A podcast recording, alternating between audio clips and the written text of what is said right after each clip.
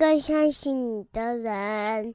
欢迎收听电玩店，我是店长迪恩。本集节目依然没有人夜配，不过没有关系，这个绝对不会影响到我们做节目的心情跟节奏。因为今天是我第一天上班。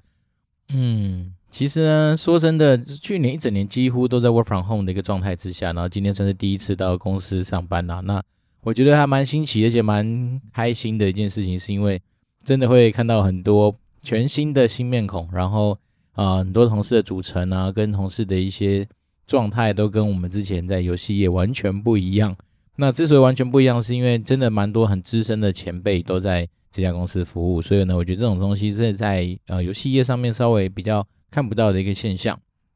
然后再来是啊，就是因为大家都知道嘛，毕竟到了新公司的话，可能很多时候你就会很多的机会，必须要去不同的场合上面去做自我介绍。那也还蛮感谢，说自己多少都有花一点时间去想想说怎么样介绍自己啊，怎么样去练习。所以呢，在做自我介绍上面来说的话，至少还有自己的一套方法。好，那这东西当然就是可以分享给大家。就是我自己还是习惯说，如果大家对我自己的名字，比如说郭宇鼎这三个字有兴趣的话，都欢迎可以去 Google 看看。目前大概差不多有个应该有个七八页左右的搜寻结果吧。那我觉得蛮有趣的是说，因为啊。郭于鼎这三个字合在起来是我这一个人，然后目前来说好像没人跟我同名同姓。不过“鱼”这个字呢，就是鱼人的“鱼”这个字呢，如果搭配“鼎”的话，于鼎，其实在中国大陆那个地方还蛮多人跟我同名同姓的，因为很多人中国人喜欢取单名嘛，所以如果你找于鼎的话，可能比较多都跟我没有关系的一些内容。那我自己是觉得还蛮特别的，就是说没想到说真的有机会又要再去重新练习，跟就是不断的去做自我介绍这样的一个动作。那当然，我觉得在很多热情的同事的一个邀请之下，那我就觉得说，哦，让我这样稍微在刚去新环境上班的一种紧张的一种情绪，可能会稍微比较安定一点点。那我觉得这东西就分享给大家，就是我自己觉得呃还蛮特别的一个地方。那所谓特别的地方对于我来讲是说，没想到一个经历过十多年就是游戏产业工作经验洗礼的自己。然后今天有这个机会来到一个完全不一样的地方去发展，那当然我觉得呃很多东西就是多少一些呃做事的习惯跟方式啊，我都还在持续的摸索跟了解当中啦。所以当然未来如果说你有一些其他更适合分享的一些心得的话，那当然就会利用我们节目的时间来让可能跟我处在相同处境的人，也许是刚到新的环境去报道，那大概可能有哪些东西可以去互相的分享跟交流，然后来让。我们这种刚去一个新环境上面的那种紧张的心情，可以稍微得到比较平复一点点。好，那当然我觉得，随着因为这次的职务稍微比较不一样嘛，所以刚去的时候就蛮多机会可以跟很多种字辈的人打招呼啊，然后去做一些面谈。那当然，我觉得蛮多东西其实就是真的在不断的去呃熟悉跟适应当中啦。所以呢，今天只是刚把握一下刚刚下班。的的一点简单要去接小孩子的空档，就赶快把这一集的节目给录一录。那这一集节目可能相对来说比较没有太多生硬的一些道理，那主要是想要分享一些最近自己生活上面遇到的一些状况，然后我自己的思考的一些思维跟一些啊、切入的点。那我想说能够把这些思维分享给大家，也是期待大家说，当然如果要遇到一样的问题的时候，我们可以怎么样去看待这些事情。那首先第一个问题啊，是那个时候其实嗯。前阵子吧，就是有关于改名字改成鲑鱼这件事情的一个呃小冲突。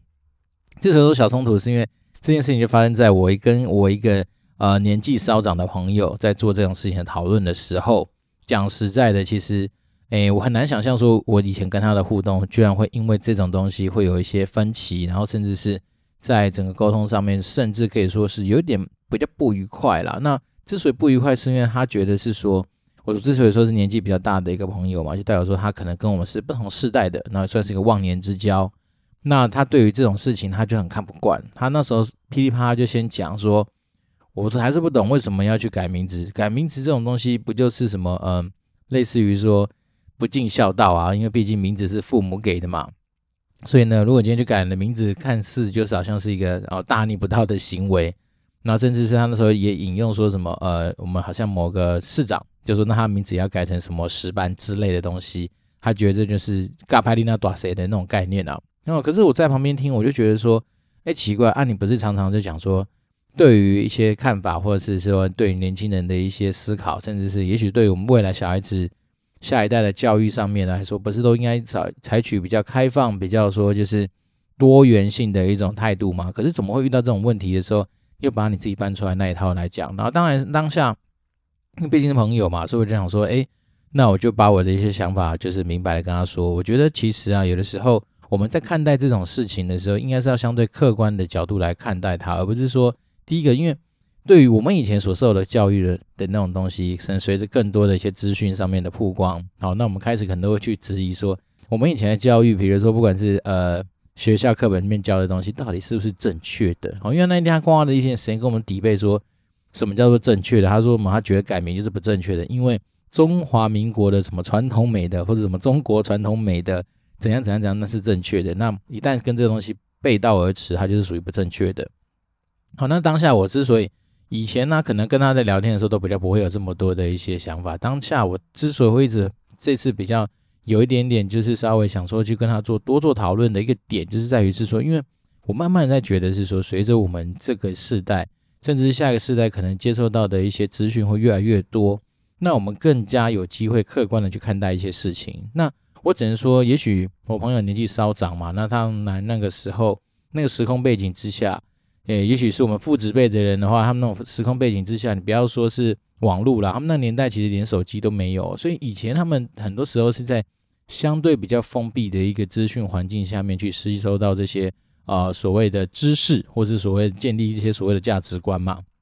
那我们这个世代算算是相对比较幸运的，是因为啊、至少我也经历过说啊、网络从零到有，然后有手机，有一些资讯的一些爆炸的一个年代，所以当然。我想，可能有些对于一些资讯上面的解读或者判断，甚至说对于很多资讯的看法，我就会想说，至少要让自己处在一个比较开放的一个角色。那开放的角色当然不是说什么嘴巴上讲讲说啊我很开放，可是遇到这种议题的时候就跳出来，就是很武断的说，只要你没有遵守 A，他答案就是一个妈的坏蛋，或是说然后大逆不道，或是什么呃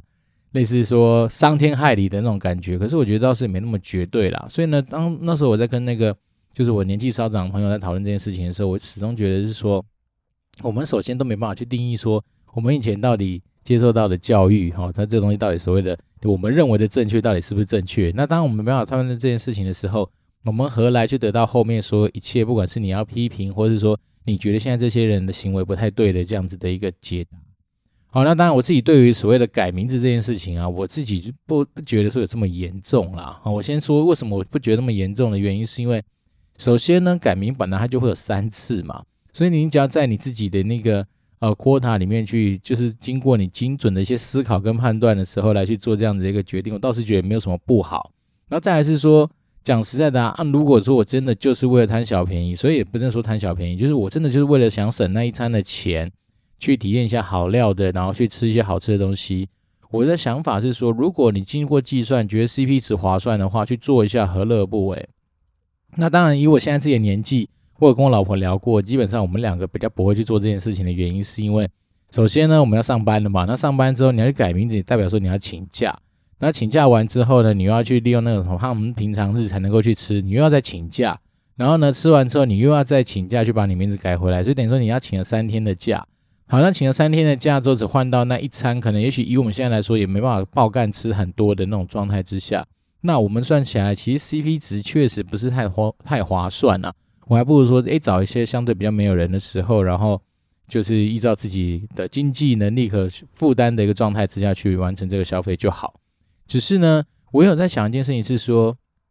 哦，当时我好像我那个朋友之所以会很不爽的一个原因，是因为那时候我好像冒一句话跟他说，诶，我有时候想想，如果说我今天年轻个十几岁，啊，我真的就是大学生或研究生的话。在我时间很多，我算过我 CP 值效应上都觉得还蛮划算的情况之下，我可能也会去做这样子的一个动作。哎，那一方面是，当然我老婆是完全不会做，她说她觉得就是无聊。可是对我来讲，我觉得其实如果说真的能够吃一餐，然后能够请一些朋友去吃饭啊，然后甚至是参与这个历史活动，那其实好像也无伤大雅嘛。因为毕竟我们也没有说改了名字之后就用一辈子啊，对。那但是如果说我们今天本来就没有那种改名字的 quota。你改就让你改一辈子的话，那当然我绝对不会去做这件事情了。那只是说我今天在讨论这件事情的时候，当我那时候，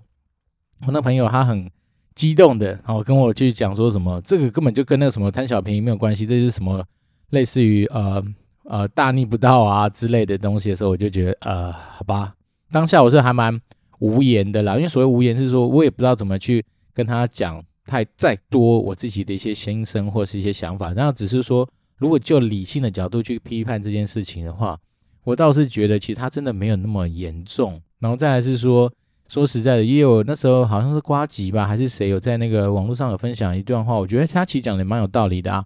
有些长辈哦夹带的说，他好像是因为命名人嘛，所以他可以去帮小孩子乱改名，说为了你这辈子的，比如说可能运势比较好，或者是说哦前途一片光明，所以帮你改了一次两次，甚至有改到三次名字都有可能。那他们觉得这样子东西就 OK，可是你会到底换到什么？你说真的？很多时候，有的时候我们都觉得说，哎，马上改了名之后，人生的运势跟各方面就很顺遂。可是，这是真的吗？我也不知道。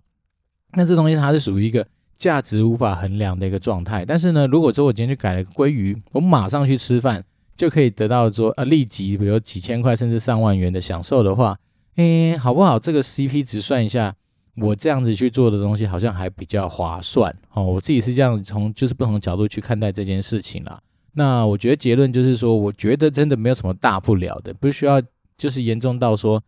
哦，可能我跟我朋友在讨论的时候，他就已经大动肝火啦，然后把那个什么中华民国的一些啊不中华文化的一些阿萨布鲁东西搬出来，那我觉得这是有点太 over。那当然，这东西回馈到说，我们在看待很多事情的时候，其实当然我们都知道，每个人其实都会有自己在意的点，或是在意的一些大小事情。那只是说，我觉得随着越来越成熟的话，我们应该试着要把自己很多的一些成见啊，或者说看待很多事情的一些主观的一些想法，先慢慢的放在旁边。那我们试着用一些不一样的角度去切入一些东西的探讨或是讨论上面的话，也许真的会有机会得到一些相对比较不一样的答案。那再来是说啊，我觉得有些人呢、可能就是利用那种，比如说呃。在旁边看戏的这样的一个心态，反正我就是嘴巴讲讲，然后不去改变自己的一些行为，似乎以为说这样子好像就嗯可以在旁边看热闹啊，或者是说以为这样抒发完之后，好像自己就参与了一个价值观很正确的一个行动或活动。但是我觉得倒是也蛮可惜的，就是说很多人也许很习惯，比如说当所谓的呃键盘的评论员啊，或者是说。在很多旁边就只是看戏啊，或者是说要听别人讲讲，然后就参与其中，只用讲的，或者对于很多东西就是习惯的习惯去发表自己的言论。但是说实在，这些东西好像它的价值性真的没有那么高啊。那我自己的习惯是觉得说，如果说我真的真的觉得这个东西不错，好，甚至我觉得这个东西它就值得去体验看看或尝试看看，我真的就会用我自己的嗯身体去力行它，然后甚至是。得到一些结果，我觉得都好。那不管说今天这个结果是不是每一个人都能够接受，但至少对我自己而言，我觉得就有所交代嘛。那这就回馈到说，可能是第十集还是第二十集跟小孩子讲话的一个呃概念，就是说，我们人生真的有时候你活到老了，其实你根本不会去后悔你做错过什么事情，你反而是会后悔说，哎，什么事情没有做，或者觉得很遗憾。所以依照这样的想法来说，通常我都是这样子告诉自己说。有些东西真的说实在的啊，你就像 offer 一样，拿到手上才是真的嘛。那有些东西你真的体验过后，得到一些结果之后，它才是真的。那也因为这样的真，我们才有机会说哦，再去衍生更多的一些其他的想象或者是一些想法。好，那今天就是啊、快速的稍微分享一下，说最近因为鲑鱼，然后有跟我的一些啊、年纪比较大的朋友在做一些讨论上面得到的一些启发啦。那另外一个东西也是我跟我老婆最近在聊的一个话题，我觉得也蛮有趣的。可以拿出来跟大家聊一聊，就是说，因为我呃接下来有机会就是受邀去担任一个也是某一个职业教练的这样一个角色。好，不过有一天我在跟我老婆聊天的时候，我老婆就讲了一句话说：“诶，我有时候很好奇，诶，就是说究竟我们何德何能，为什么有机会可以去担任所谓的职业教练的角色，甚至说来跟大家分享说怎么样写履历，怎么样去面试？因为他那时候就问我说，毕竟我们也不是每一次投履历都一定会得到去面试的机会。”那第二件事情是我们也不见得每次去面试都一定会拿到那个 offer。好，那我们凭什么去交？好，那当下我就说，呃，第一个，首先我那时候跟他聊的是，觉得是说，啊、呃，本来在做所谓的投递履历或是做一个面试准备的时候，就没有一个一定包赢或包上的这样子的一个可能性嘛。因为我们之前聊过说，其实，在面对面试或者面对用人的一个过程里面，其实很多时候。并不是你不优秀，也并不是你真的很呃糟糕，或者并不是你太优秀等等，它其实背后都还是来自于是说，有可能当下那个团队他能够付出的资源也许有限，或是当下那个团队他要的人才可能就是长那个样子，那只是你刚好没办法 fit in 进去而已。但是呢，这东西它跟你在面试的一些准备的一些方向上面啊，甚至你在履历上面撰写的方向跟内容上面，其实不会有影响啊。那我自己的想法是说，其实我只能说，我们今天来做分享啊、比如履历怎么写比较好，或者面试怎么进行比较好。一来是因为我们当然有花一些时间去做过很多知识跟资讯上面的一些收集跟一些学习之外，那第二件事情当然就是说，这个东西它算是一些通则嘛。然后举例人，比如说。我们都知道说，在履历的撰写上面，你一定要把握几个大的一个精神，例如说，你要知道说你的呃要点要怎么样去撰写，你要怎么去铺陈，让大家第一眼就知道说你这个人很重要，很希望说能够发来面试，甚至说你对于很多关键字上面的掌握，这些东西其实都是一些通则。为什么说是通则？就是因为这份履历出去，至少你不会出错。那当然，我那时候我跟我老婆在聊一件事情，说，当然我觉得说我没有办法把一次就是诶把履历说。这样子写完之后一定是九十九分、一百分，好棒棒。但是我只能说这样子的东西可能出去至少有个七十分、八十分的样子。那至于说能不能加分加到九十分、九十五分，当然，另外一件事情是履历本身的主角还是你这个人。那这个人的商品的内容跟这个人的商品的强项跟卖点是什么？那还是一个相对比较现实的一个条件嘛。所以呢，应该说履历撰写的不管是格式上面或是写法上面的一些提供的分享。其实很多时候单纯只是让我说，我们不要让一个九十分的人就写出去就变四十分，啊，对吧？或者甚至说，至少你不要是四十分写出去就变二十分。那可能如果我们能够做到说，至少你今天在符合这样的一个格式的一个呃沟通的可能性上面的话，至少维持在个六七十分、七八十分左右的水平的话，多少都还能够呃再增加其他被人家看到的机会嘛。所以这是我自己当时候对于所谓的履历啦，或是面试上面怎么。准备啦！我之所以敢说蛮能够有机会去分享的一个呃信心是来自于这里啦。那一来是因为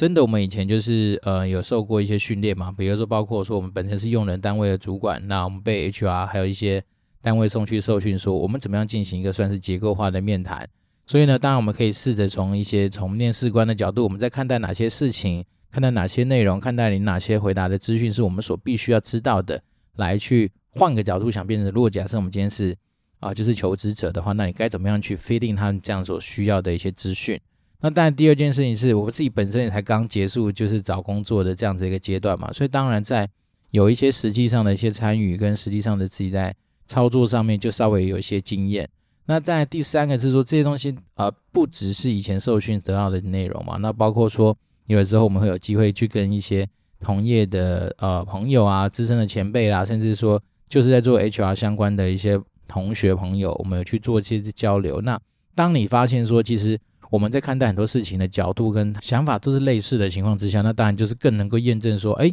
这个东西这样稍微整理成一个稍微有一个系统的一个样子，那它至少不会是一个出错的状况嘛。那当然，我必须承认说，我可能比较难去针对我各个行业的有可能出现的一些啊必考题或是什么模拟考题去做这样的准备，因为我相信这个东西有赖于。每个人自己不一样的经验上面的一些累积跟一些铺陈，因为比如说，假设人家问你说，诶，请问一下你之前的工作经验，或是说有哪些就是让你觉得特别突出的一些表现，那这东西说实在的，我就算让你知道了，我也不知道说你会怎么回答。那只是说我们今天透过结构化面谈的这样子的一个结构的一些项目，让你知道说，那可能我们在回答的时候，至少要把握几个原则嘛，比如说你当时候遇到什么样的状况，你所承接到的任务是什么，那你在里面。做了哪些的行动，然后你做得到什么样的结果？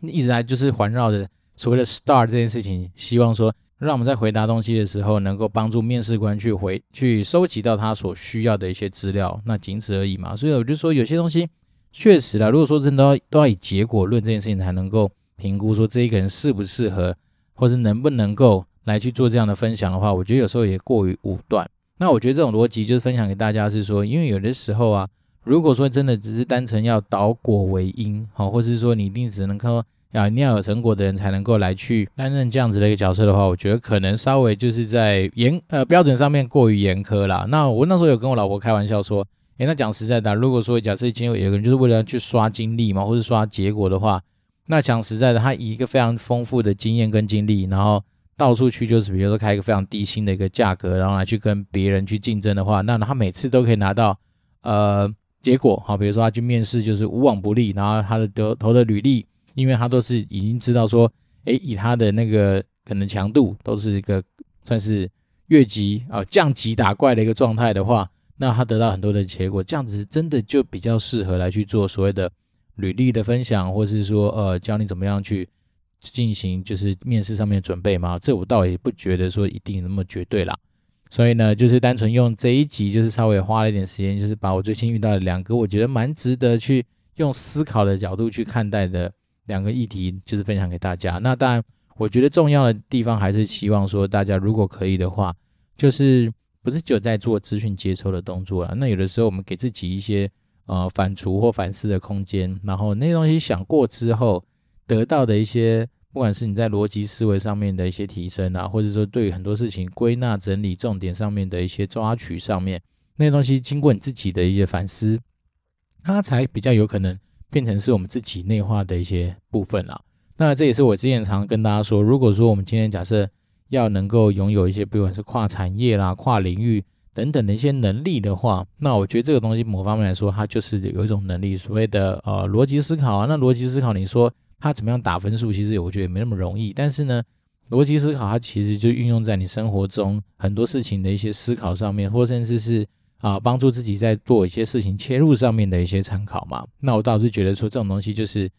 要不断练习啦，然后确实要去经过一些思考，或者是说经过一些反刍的动作，才比较有可能啊、就是内化成自己的一些东西。那因为毕竟，如果说你今天只是接收到资讯，然后就把它 pass 出去，那那当然有可能偏向于反射，好，或者是说可能想的不够深，不够触类旁通的话，那当然观点上面的那个程度上面来说，会稍微比较浅薄一点点。好，这是单纯是呃一个小小的启发。然后，因为毕竟刚今天我们才刚从呃新的公司就是体验一下回来，那我觉得还蛮有趣的。对，那就想说来跟大家就是快速的先 update 一下我现在的心情。那大家从我的语调里面应该听得出来，就是心情还算 OK 吧？哈，倒是不会被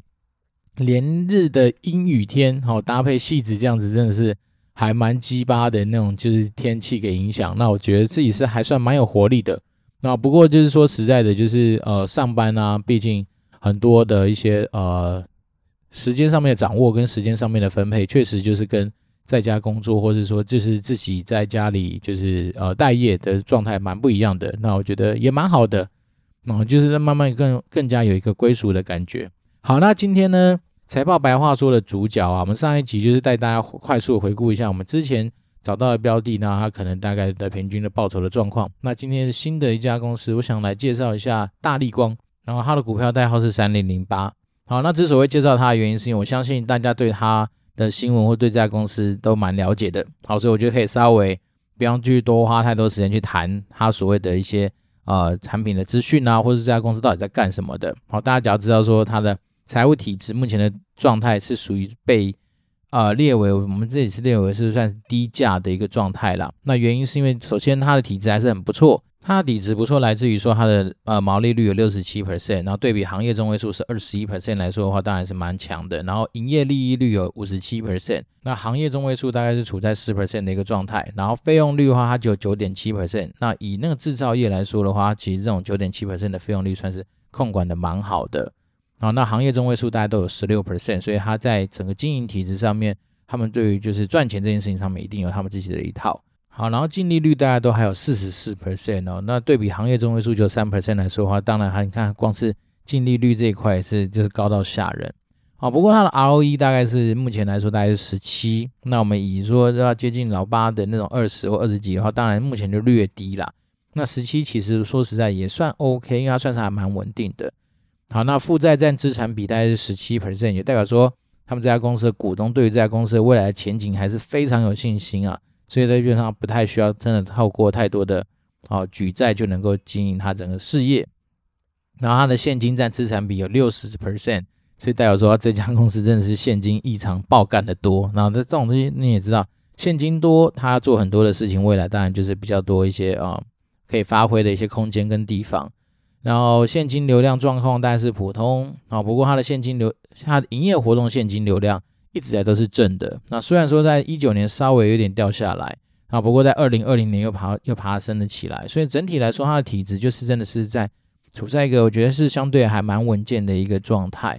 啊。只是它的殖利率一直以来我就觉得没有到非常漂亮啊，可能就是一点一点多 percent、二点多 percent 了不起三 percent 这样子的范围在游走。好，所以这样这样算起来的话，大家就是有赖自己去评估说，诶，以大立光这个曾经是股王的一家公司，那目前股价算是处在一个低价的一个状态，那大家就是有赖大家自己去判断说，诶，适不适合作为一个啊、可能长线啊布局啊，或者说自己喜欢的这样的一个标的物。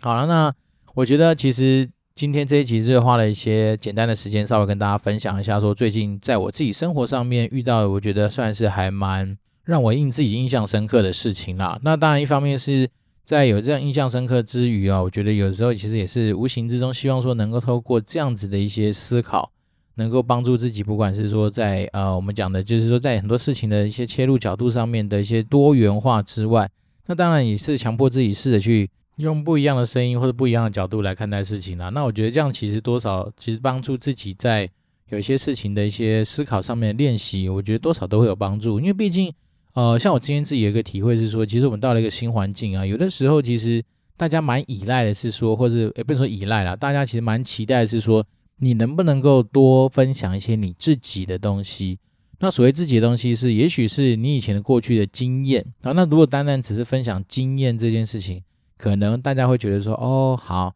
就当成是一个可能是一个故事啊，参考过去。但是如果说你今天的经验啊，那可以能够是搭配现在这个环境。然后能够提供一些你自己的想法或看法的话，那我觉得这其实对于就是一个所谓新环境，大家对你的期待上面来说的话，就会无形中比较有一些好感啊，或者比较有加分的一些效果。那当然，我觉得这个新的工作环境确实蛮酷的，是因为嗯，蛮多人，我可能要稍微就是尊称他们一下姐字辈或是哥字辈的人是真的。好，那这种东西，因为毕竟。呃，以我们以前在游戏业服务的一个经验啊，那以游戏橘子以前那时候平均年龄好像二十九还三十嘛，然后甚至到暴雪之后，暴雪那时候我们台湾公司大概平均年龄也才不多三十出头吧，所以呢，以我一个三十六岁的人在那边，其实都算是一个比较是要被大家叫哥的一个角色啊。不过我这次去了一个新环境里面，确实有人那种工作的年资真的好长哦，像坐我旁边的一个，我要叫她姐的，但是我觉得她真的长得很漂亮，然后。就是一个非常和善的一个呃大姐，那我就问她说：“诶，大姐，你在这边工作多久了？”然后我一开始就猜个十五年，她说没有啦，我这边做二十六年。我说：“哦，这年这这个年之年之，听到你就觉得真的是肃然起敬，就是觉得哇，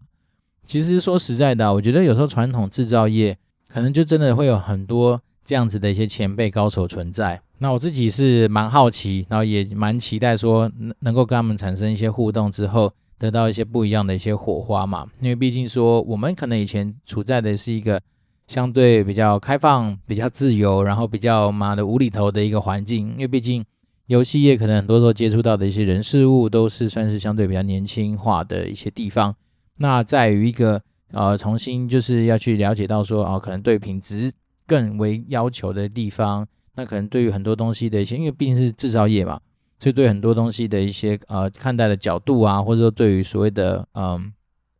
安全吧这件事情上面的零容忍哦，那种就是安全事务上面的零容忍这件事情上面的一些看重，